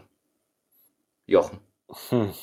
Das war sicherlich äh, ganz äh, diplomatisch gesagt eine Mischung aus beidem. ähm, ich, ich denke, äh, ich habe eben davon gesprochen, dass da noch viel zu Homefront-Zeiten sehr viel Glauben und sehr viel äh, äh ja, Überzeugung da war, es schaffen zu können. Ähm, zu dem Zeitpunkt war es sicherlich nicht mehr da. Ähm, die, der gute Wille war zu sehen. Es kam dann ja auch noch der Schritt äh, später mit, mit äh, Jason Rubin als neuer Präsident. Äh, mhm. Ich will nicht unterstellen, dass man das nicht gemeint hat, aber äh, die langläufige Meinung war schon, dass es einfach zu spät war. Dass man sich dazu sehr reingeritten hat. Und da muss man ein bisschen, und da, da, da muss man ja durchaus äh, und das soll jetzt überhaupt gar keine, keine Schelte gegenüber äh, Fans oder, oder Presse sein, aber natürlich äh, hatte man dann auch irgendwie irgendwann gewissen Ruf weg. Und das jetzt nicht unbedingt die Mehrheit der, der Menschen, egal ob es jetzt äh, Presse, irgendwelche anderen In In Influencer oder, oder einfach nur äh, Gamer selbst waren, ähm, ähm, saßen jetzt ja nicht da und haben erwartet, oh Mann, ich bin total heiß darauf zu erwarten, was THQ als nächstes ankündigt, weil das ist ja immer äh, etwas, was man unbedingt besitzen muss. Ähm, der, der Ruf war ja durchaus schon sehr lidiert. André, deine Einschätzung? Also ganz ehrlich, das, äh, das nie gesehene letzte THQ-Portfolio war echt stark. Also ja. zumindest in der Theorie. Also ja. dieses 1666, was der Patrice Desilets für THQ in Entwicklung mhm. hatte, also eine Assassin's Creed Konkurrenz vom eigentlichen Erfinder, in Amsterdam angesiedelt, da sind ja inzwischen auch Materialien zu geleakt. Mhm. Das war ein Titel, der hatte zumindest, machte der den Eindruck von einem starken Titel. Und das, ähm, äh, das ist jetzt vielleicht eine sehr persönliche Geschichte von mir, aber das Insane, was Volition zusammen Insane. mit Guillermo del Toro gemacht hat, ja, mhm. da war ich total heiß drauf. Also und ich habe im Nachgang von, äh, von ehemaligen THQ-Mitarbeitern, die irgendwas davon gesehen haben, immer gehört, das sah total geil aus. Keine kann Ahnung ich, wie viel. Kann ich bestätigen, das sah wirklich sehr geil aus. ich habe es gesehen. Und ähm, also zumindest Del Toro ist halt, was halt so Art Design angeht, das ist zwar sehr typisch, aber das ist halt im Spielbereich sicherlich auch noch einigermaßen unverbraucht. Also da waren schon echt gute Sachen in der Entwicklung. Jetzt das äh, Homefront 2, wir haben zumindest gesehen, was unter der Ägide dann von Crytek und Koch hinterher daraus, äh, bei rausgekommen ja, ja. ist. Äh, ist das das gleiche Spiel, das rausgekommen wäre? Hätte THQ die Chance gehabt, das weiterzuentwickeln? Ich sag mal nein, mhm, weil ja. ähm, das hat ja so eine bewegte Entwicklungsgeschichte dann hinter sich gehabt, mit all den finanziellen Problemen, wo auch die Nachbesitzer dann drin steckten, dass das wahrscheinlich einfach so viele Budget-Cuts äh, über sich ergehen lassen musste, dass man nicht anhand von dem, was dann rausgekommen ist, prognostizieren könnte, was das Spiel unter THQ geworden wäre, wenn denen nicht die Kohle ausgegangen wäre. Ja. Und damals war es ja so, dass die ganze Zeit immer noch der Glaube herrschte, THQ würde verkauft. Und dann hat ja hinterher im Grunde genommen ein Gericht in den USA entschieden, nee, die Art und Weise, wie THQ bei diesen Verkaufsverhandlungen vorgegangen ist, das ist uns suspekt. Ja, es gab keine richtige, vernünftige öffentliche Ausschreibung. Da wurde sehr schnell an diese äh, Investorenvereinigung Clearwater rangegangen. Mhm. mit der der Rubin ja anscheinend irgendwelche Verbindungen hatte. Es wurde ja auch immer genau. im Nachgang zumindest spekuliert, dass man den Rubin vor allem an Bord geholt hat, damit er den Verkauf managt. Mhm. Denn zu dem Zeitpunkt, als sie den an, in Bord geholt haben, also den Jason Rubin, den ehemaligen Naughty Dog-Chef oder Mitgründer von Naughty Dog, dem bekannten Studio, das halt auch The Last of Us entwickelt hat und so, da, der kam zu einem Zeitpunkt an Bord, wo man nicht davon ausgehen konnte, dass THQ ihn sich geholt hat, damit er jetzt noch erstmal anfängt, Spiele zu entwickeln, weil dazu waren sie gar nicht mehr in der Lage. Es macht also Sinn zu glauben, dass sie sich davon in erster Linie erhofft haben, dass er diesen Verkauf erfolgreich durchführt und danach dann eben aber auch eine gute Leitung für die Spieleentwicklung darstellt. So, und jetzt äh, hätte ich aus meiner Außenperspektive tatsächlich erwartet, dass dieser Verkauf durchgeht. Also ich war sehr ja. überrascht, dass das abgelehnt wurde. Und das muss an den, den formalen Vorgängen im Rahmen dieses Verkaufs gelegen haben ähm, weil eben das Gericht gesagt hat, die, im Sinne der Gläubiger von THQ ist es besser, wenn das Unternehmen zerschlagen und genau. die Lizenzen einzeln versteigert werden. Da kriegen die Leute eher ihr Geld. Und ich hatte erwartet, dass dort im Sinne der Mitarbeiter entschieden wird, äh, sehr häufig bei so Insolvenzverfahren, wenn ein Unternehmen irgendwie sanierbar scheint und wenn da tatsächlich auch noch ein Käufer da ist, also vielleicht auch ein strategischer Investor, der das Ding eben nicht dann auch nur selber seinerseits ausschlachten will, sondern es wieder auf die Beine stellen will, dass dann eigentlich normalerweise in diesem Sinne entschieden wird. Das hat mich überrascht. Das ist allerdings ganz kurz, ähm, äh, bevor ich es nochmal ganz kurz zusammenfasse, ähm, ist das in den amerikanischen Bankruptcy Courts äh, relativ üblich, da spielen schlicht und ergreifend die Mitarbeiter keine Rolle. Mhm. Auf einer rechtlichen Ebene. Genau. Da, da, da, da geht es schlicht und ergreifend darum, was ist das beste Szenario für die Gläubiger, wenn du erstmal diesen, diesen Schritt in die Insolvenz gegangen bist. Für die, die Mitarbeiter spielen in diesen Bankruptcy Courts nicht den Hauch einer Rolle. Die finden dort schlicht nicht statt als in irgendeiner Form eine justiz justizitable Größe, um das so rum, so rum zu formulieren. Das ist halt einfach ein andere, anderes Rechtssystem, als es jetzt bei uns existieren würde. Ähm, um, um vielleicht ganz kurz das aufzudröseln. Also der Jason Rubin, der Mitbegründer von Naughty Dogs, wurde im Mai 2012 President von THQ. Mhm. Jetzt muss man kurz bei dem, bei dem Jason Rubin dazu sagen, der ist schon 2004 von Naughty Dogs weggegangen. Das heißt, auch wenn André, ich weiß, wie du es vorher gemeint hast, aber nur um das nochmal deutlich zu machen, der hatte mit einem Last of Us oder mit einem Uncharted nichts, aber auch gar nichts am Hut. Also das erste Uncharted zum Beispiel erschien 2007. Wie gesagt, Jason Rubin ist schon 2004 weggegangen. Damit will ich dem, dem Mann jetzt gar nicht kleinreden, aber der war halt eher für Sachen wie äh, Crash Bandicoot und Co. verantwortlich, als jetzt für einen äh, Last of Us oder für einen, für einen Uncharted. Nicht, dass man da das falsche, das falsche Bild bekommt. Der wurde im Mai 2012 äh, President von THQ und auch verantwortlich für Marketing, für Product Development und Co. Dann gab es eigentlich während seiner Amtszeit nennenswert, wird's dann erst wieder im November 2012, als THQ relativ kurz vor einer Insolvenz stand und es das Humble THQ Bundle, damals mhm. mit dem mit Humble Bundles gab, was immerhin fünf Millionen in die Kassen gespült hat. Äh, nach allem, was man heute weiß. Und schon einen Monat später hat dann THQ eben Insolvenz angemeldet. Ja. Und ähm, wie André das aber gerade schön und richtig geschildert hat, ging es bei dieser Insolvenzanmeldung nicht, wie das vielfach mal dargestellt wird, dann war nicht THQ tot. Die Insolvenz war eine strategische Insolvenz. Man wollte, damals mhm. von Clearwater hießen die, gekauft werden. Die hatten sogar schon ein äh, ein Pseudo-Angebot, könnte man jetzt wahrscheinlich einfach in der Laiensprache sagen, abgegeben. Also da gab es einen Investor, der wollte das alles aufkaufen und vielfach, Jochen hat es vorhin schon kurz angesprochen, wurde auch davon ausgegangen, wenn die das gekauft hätten, hätte es THQ noch weiter gegeben. Aber da hat der vorhin auch angesprochene dann von André, ähm, die Richterin war es, glaube ich, in dem, in dem Insolvenzverfahren einfach einen Riegel davor geschoben. THQ war sogar schon so weit, dass sie, dass sie den Verkauf an ihre Investoren gemeldet haben. Und dann kam eben die Richterin und hat gesagt, nee, nee, wir, wir zerschlagen das alles. Ähm, Äh, unter anderem zum Beispiel deswegen, weil THQ den Verkauf vorher nicht habe, nicht öffentlich habe äh, bekannt gegeben. Und ich kann mich noch gut dran erinnern, und da schließt jetzt meine Frage dran an, nach einer sehr langen Hinleitung, Jochen, dass es damals vielfach hieß, ein THQ hat Insolvenz angemeldet, die sind tot. Und dann hat man sich da so ein bisschen reingelesen, hat sich gedacht, nee, warte mal, die sind gar nicht tot. Das ist eine geplante Insolvenz, die wollen gekauft werden.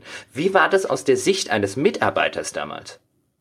Genau, so wie du sagst. Ähm, tatsächlich ähm, war uns ja der, der Plan äh, äh, bekannt, was die Investitionsfirma aus Los Angeles anging, äh, Clearwater. Und äh, ähm, dementsprechend war das schon mehr als so der letzte Strohhalm an, äh, ähm, an dem wir uns geklammert haben, sondern ähm, tatsächlich eine, eine Perspektive. Und wir hatten dann ja schon durchaus auch den, den Einblick bekommen in die Core-Produktion, die äh, André gerade schon genannt hatte. Und da gehörte dann ja auch sowas noch dazu wie Evolve oder äh, das äh, South Park, äh, Stab der Wahrheit, ähm, Rollenspiel, was dann nachher bei Ubisoft gelandet ist.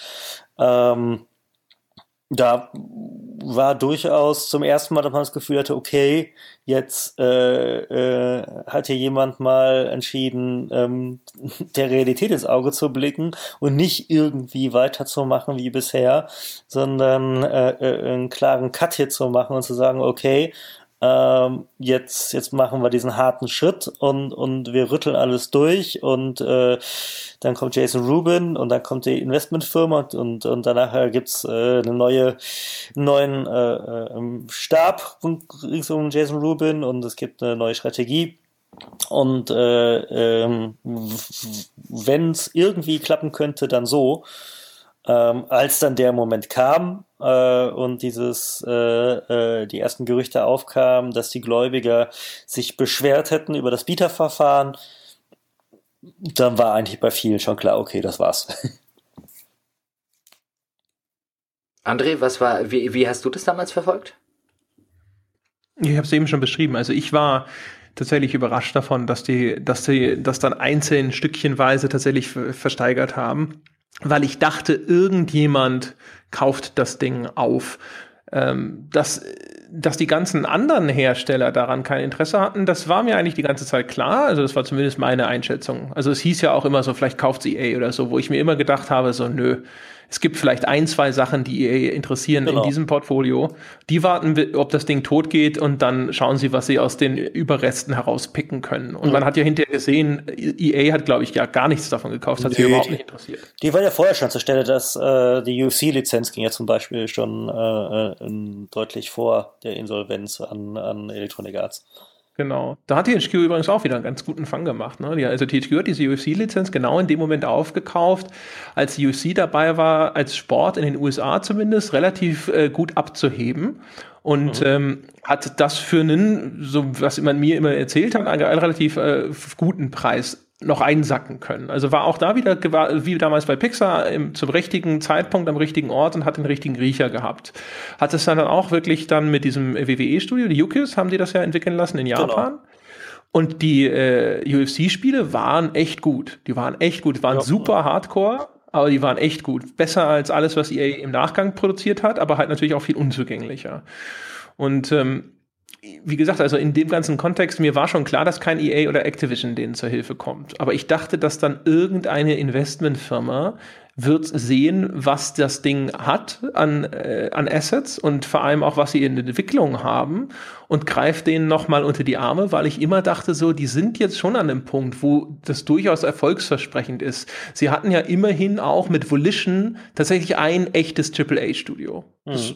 Also der ganze Rest ist immer debattierbar, aber Volition ist halt wirklich so das einzige richtige Studio, wo man sagt, die von denen können halt, also die sind erfahren auch darin und die können zuverlässig richtig hochwertiges Zeug produzieren wo ich mir gedacht habe, und jetzt hier mit diesem Guillermo del Toro-Ding, das kann schon was werden. Und äh, auch, wie gesagt, das, äh, das 1666 und so weiter. Also meine, meine Prognose wäre gewesen, irgendein Investor findet sich. Und dann äh, stellte sich raus, oh, nein, das war nicht der Fall. Das, äh, zu dem 6, äh, 1666 muss man auch sagen, das war das Spiel, was danach Ubi eingekauft hat, um es einzustellen. Ja. Hm. Der arme Patrice Dessier. Ja, ja, aber das ist halt, ne? Konkurrenz äh, vermieden, alles gut. Ja. Hier bei dem, bei dem Bieterprozess übrigens gab es, äh, ich kann's, ich, ich muss gerade überlegen, ich glaube tatsächlich, äh, ähm, die Zahl stimmt, die ich noch im Kopf habe.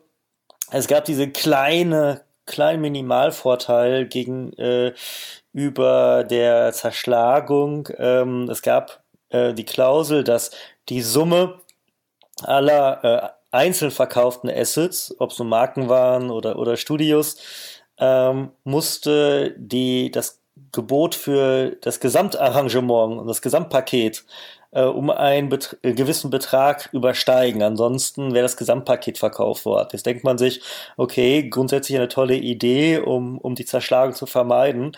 Aber tatsächlich war die Stufe, die das, äh, die Summe aus allen Einzelteilen ergeben musste, gerade mal, äh, musste gerade mal mindestens anderthalb Millionen Dollar höher sein als die, das Gesamtgebot für, ähm, ja, das gesamte Unternehmen.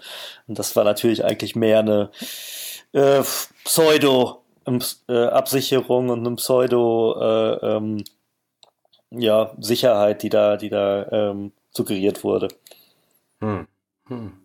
Guter Punkt. Jetzt äh, vielleicht zum Abschluss mal so rumgefragt. Stellt euch beide bitte vor, ich gebe euch jetzt eine Zeitmaschine und ich sage, steigt ein und fliegt zu irgendeinem Zeitpunkt in der THQ-Geschichte zurück und ändere eine Sache. Gäbe es die eine Sache, die man ändern könnte? Im Hintergrund dessen, was ich im Kopf habe, ist ein Zitat, was es zum Beispiel bei dem oder was ganz konkret bei dem Polygon-Artikel, ein sehr mhm. fantastischer Artikel, den ich an der Stelle übrigens nur empfehlen kann, zum Thema, warum THQ ähm, untergegangen ist. Da gibt es ein Zitat eines ehemaligen ungenannten Mitarbeiters, das äh, lautet eben, es gäbe nicht diesen einen Grund, aus dem THQ gescheitert wäre, sondern es sei ein Tod durch eine Million Spinnenbisse genau. gewesen, wie er das nennt. Und wenn ich euch jetzt anbieten würde, euch beiden, zuerst dir, Jochen, du hast diese Zeitmaschine, reiß an irgendeinen Punkt der THQ-Geschichte zurück und ändere was. Hättest du was?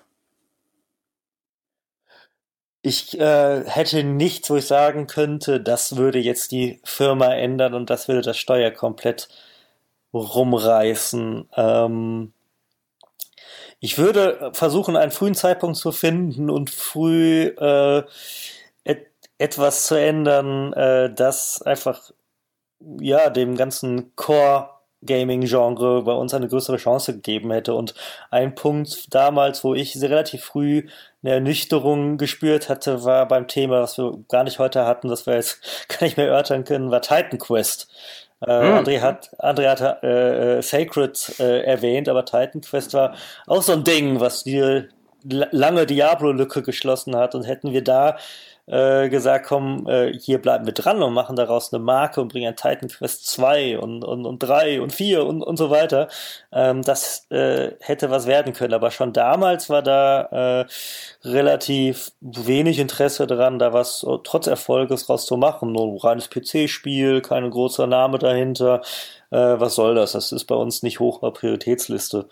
Und das war sicherlich äh, schon damals äh, ein Zeichen, äh, okay, Core Games sind uns nicht so wichtig, wie äh, äh, sie vielleicht sein sollten. Und vielleicht hätte man an der Stelle schon mal gesagt, komm, da machen wir ein bisschen mehr raus, hätte sie das vielleicht auf andere Projekte übertragen, man hätte früher schon äh, Core Gaming mehr Platz eingeräumt. Verstehe total, was du sagst. Bei Titan Quest muss ich jetzt tatsächlich die persönliche äh, Note dazwischen schieben. Das Spiel war fantastisch und wahrscheinlich eins der unterbewertetsten ähm, in der öffentlichen Wahrnehmung Action-Rollenspiele aller Zeiten oder Diablo-Klons aller Zeiten. Aber mein Gott, mit diesem griechischen Mythologie-Setting geht das nirgendwo hin. Also hätte man dem einfach ein, ein 0815 Fantasy-Gerüst, jetzt werden natürlich alle Titanfall-Fans sagen, oh mein Gott, nein, dann hätte man es kaputt gemacht, aber dann hätte man wesentlich mehr verkauft. Ja, ja. Das sagte damals auch schon Gunnar Lotte übrigens. Ich erinnere ah. mich. Warum habt ihr kein, kein cheesy Fantasy-Genre ja. gewählt? genau. Ja. Sehr, sehr, sehr gut. Ab und zu hatte halt auch der Gunnar seine lichten Momente. Nein. Nur Spaß. Schöne Grüße. Äh, äh, ja. Äh, André, wo würdest du mit der Zeitmaschine hinfliegen? Also Titan Quest ist mir ehrlich gesagt schon fast zu spät. Das ist ja 2.6 oder sowas, wenn ich mich nicht irre. Also ich würde sagen, irgendwo so ins Jahr 2004, also noch in die PS2-Ära zurück. Ich dachte schon, da war es noch früher und sagen, komm, mach weiter Blechspielzeuge. nee, aber das ist ja, da ist man, das wäre der Moment gewesen, wo man noch mit starken Verkäufen und die ja jetzt auch noch zwei Jahre anhalten werden, mindestens sogar drei oder vier, äh, aus den Lizenztiteln, da baust du natürlich dann idealerweise schon dieses Core-Gaming-Segment auf, weil auch da wieder, also auch um die Studios aufzubauen und damit, also sowas wie die Chaos Studios, ja, dass dieses Studio wachsen kann, dass da die Leute rauswachsen können, die vielleicht für so einen Büro-Studio-Job nicht geeignet sind und so, und dass da so ein talentiertes Team hat, überhaupt Zeit hat, sich zu finden, sich zu entwickeln und dass so ein Studio nicht direkt geschlossen werden muss, wenn äh, sich ein Homefront nicht verkauft und so. Also solche Geschichten oder auch so ein Vigil Games. Vigil Games hat eigentlich mit Darksiders ein fantastisches Spiel gemacht. Ist auch ein so schönes Spiel. Es ist so schade, dass sich das nicht besser verkauft hat. Es hätte es echt verdient gehabt. Also das erste Darksiders war ein ja. ganz, ganz großartiges Spiel. Hätte man da je aus, aus, äh, ganz kurz, wenn ich unterbreche, aber hätte man da aus unternehmerischer Sicht je ein zweites produzieren dürfen? Wahrscheinlich nicht, zumindest nicht, äh, dass dem ersten so ähnlich ist. Ne? Aber das ist halt so, und also da würde ich halt ansetzen und sagen, da hätte man wahrscheinlich schon anfangen müssen, um äh, diese entsprechende Infrastruktur aufzubauen. Man hätte nicht, äh, wie viele andere auch den Fehler machen dürfen, auf diesen MMO-Zug aufspringen zu wollen, mit diesem Warhammer-MMO. Ne? Das hat ja, bestimmt ja. auch viel Geld gekostet. Auch großes Geldgrab, ja, keine Frage. Und äh, dann, äh, wenn du dann natürlich auch nicht in dieser Bredouille bist, dann machst du diese U-Draw-Fehler auch nicht. Das ist ja eine Verzweiflungstat gewesen, mehr wahrscheinlich als eine, wir sind uns sicher, dass das funktioniert, ho hoppla, es funktioniert doch nicht äh, Entscheidung. Also man muss da, glaube ich, schon sehr früh ansetzen. Also von daher diese, diese Einschätzung, dass man wahrscheinlich zu keinem Zeitpunkt irgendwo dachte so, boah, diese Fehlentscheidung, also so ist es ja immer. Also du hast natürlich mit THQ ein Unternehmen, das gut funktioniert und das dessen gelernte erfolgreiche Strategien auf einmal in einer neuen, anderen Marktumgebung nicht mehr greifen. Und solche Großunternehmen, wenn da so fundamentale Änderungen auf sie zukommen, die reagieren natürlich häufig viel zu langsam. Ich meine, das ist so ein bisschen wie im, im journalistischen Bereich mit großen Printverlagen, die dann da sitzen und sehen, na, Auflage geht runter, ah, Auflage geht weiter runter, oh, Auflage geht noch weiter runter, die dann irgendwann reagieren müssen und sagen müssen, okay, dieses Geschäftsmodell, dieses Geschäftsfeld bricht weg. Wo gehen wir jetzt hin? Was ist denn die Alternative? Und dann die Frage ist, gibt es die überhaupt? Ist die Alternative schon längst besetzt von anderen Leuten, die darin irgendwie groß geworden sind und so weiter? Also da sieht man ja, wie unfassbar schwierig sowas sein kann und wie lange auch manche Verlage gezögert haben, bevor sie gesagt haben, okay, wir müssen wirklich gucken, dass wir irgendwo ein Bein zum Beispiel in diesem Online-Segment auf den Boden bekommen, egal wie, weil alles andere ne, ist äh, früher oder später vielleicht zu größten Teilen Geschichte. Also ist vielleicht, ist vielleicht abschließend gesagt das Faszinierende am Unter Untergang von THQ, dass er nicht daran lag, dass dort dumme Menschen dumme Dinge getan haben, wie vielleicht jetzt in manchem anderen großen Unternehmen, wo man zurückblickt und einfach sagt, wie konnte man jemals auf die Idee kommen, das und das und das und das zu machen, sondern dass da eigentlich kompetente, schlaue Leute gesessen haben, die teilweise einfach von, ja, von der Zeit überholt wurden?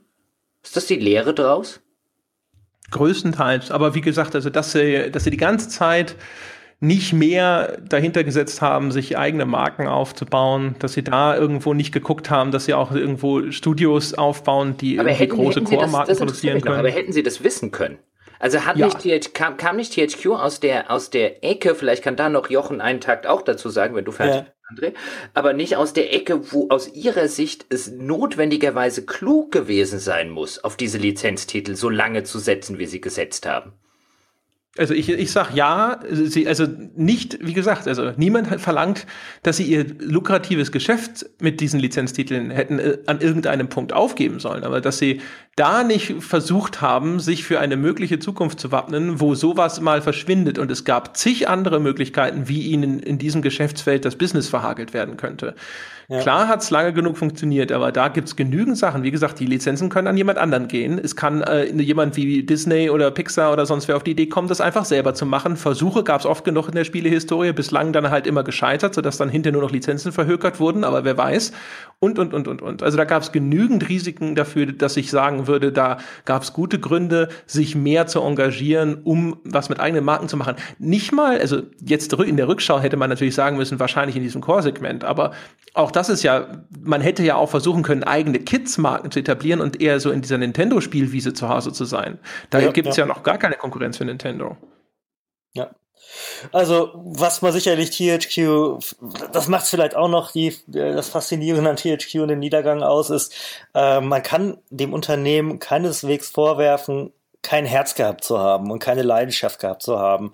Und äh, ich weiß nicht, ob immer alle die, die in den wichtigen Positionen waren oder äh, ähm, auch in den vielleicht nicht ganz so wichtigen, jetzt immer die kompetentesten waren. Es war sehr viel Kompetenz, sehr viel Talent und sehr viel Passion äh, ähm, dort versammelt. Und äh, André, du hast das ja auch beschrieben mit äh, den Chaos Studios, äh, ehemaligen Trauma Studios. Das, das war sicherlich äh, sehr viel äh, ja, äh, Anarchie und Chaos in dem Laden zu Beginn, aber unheimlich viel Leidenschaft, unheimlich viel äh, ähm, ja, Passion und Talent.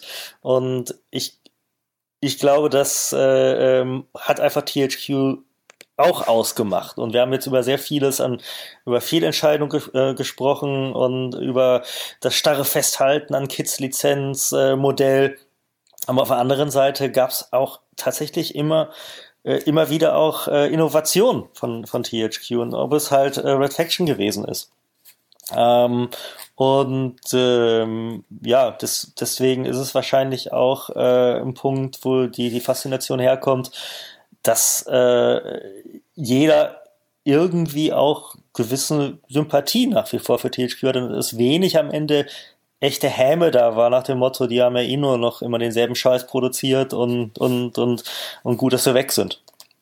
Ja, also da muss man zum Beispiel auch mal, also äh, Stalker also ich behaupte, von den großen Publishern, niemand hätte sich das so lange angetan wie THQ. Ja, das hätten die vorher dicht gemacht. Die hätten gesagt, alles klar, das Ding ist jetzt Ende des Jahres fertig oder sonst sägen wir das ab oder wir verkaufen es an, wenn wir irgendeinen Dummen finden sozusagen, der uns das Ding abnimmt.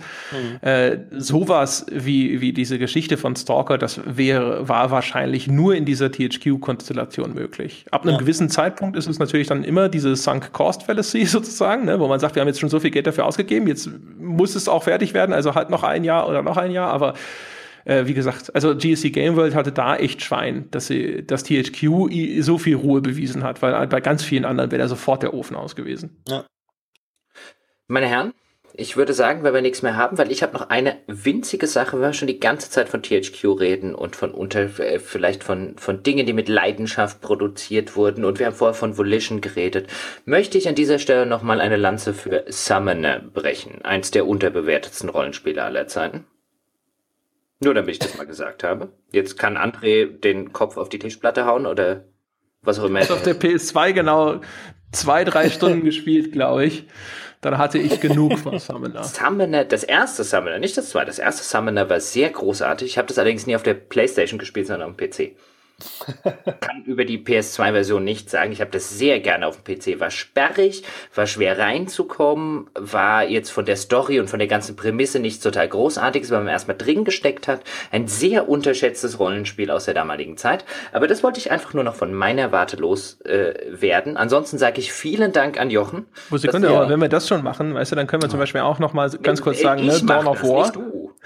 Wir haben überhaupt nicht einmal über Dawn of War gesprochen. Das fällt mir auch gerade auf. Deshalb, wir müssen Dawn of, Dawn of War erwähnen.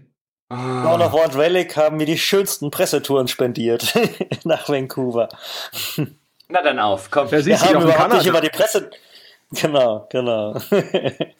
Und äh, auch da zum Beispiel, die haben ja dieses The-Outfit, ich habe das schon mal ganz kurz erwähnt, einer von den, vielleicht nicht ganz Launch-Titel, aber kurz nach dem Start von der Xbox 360 kam das.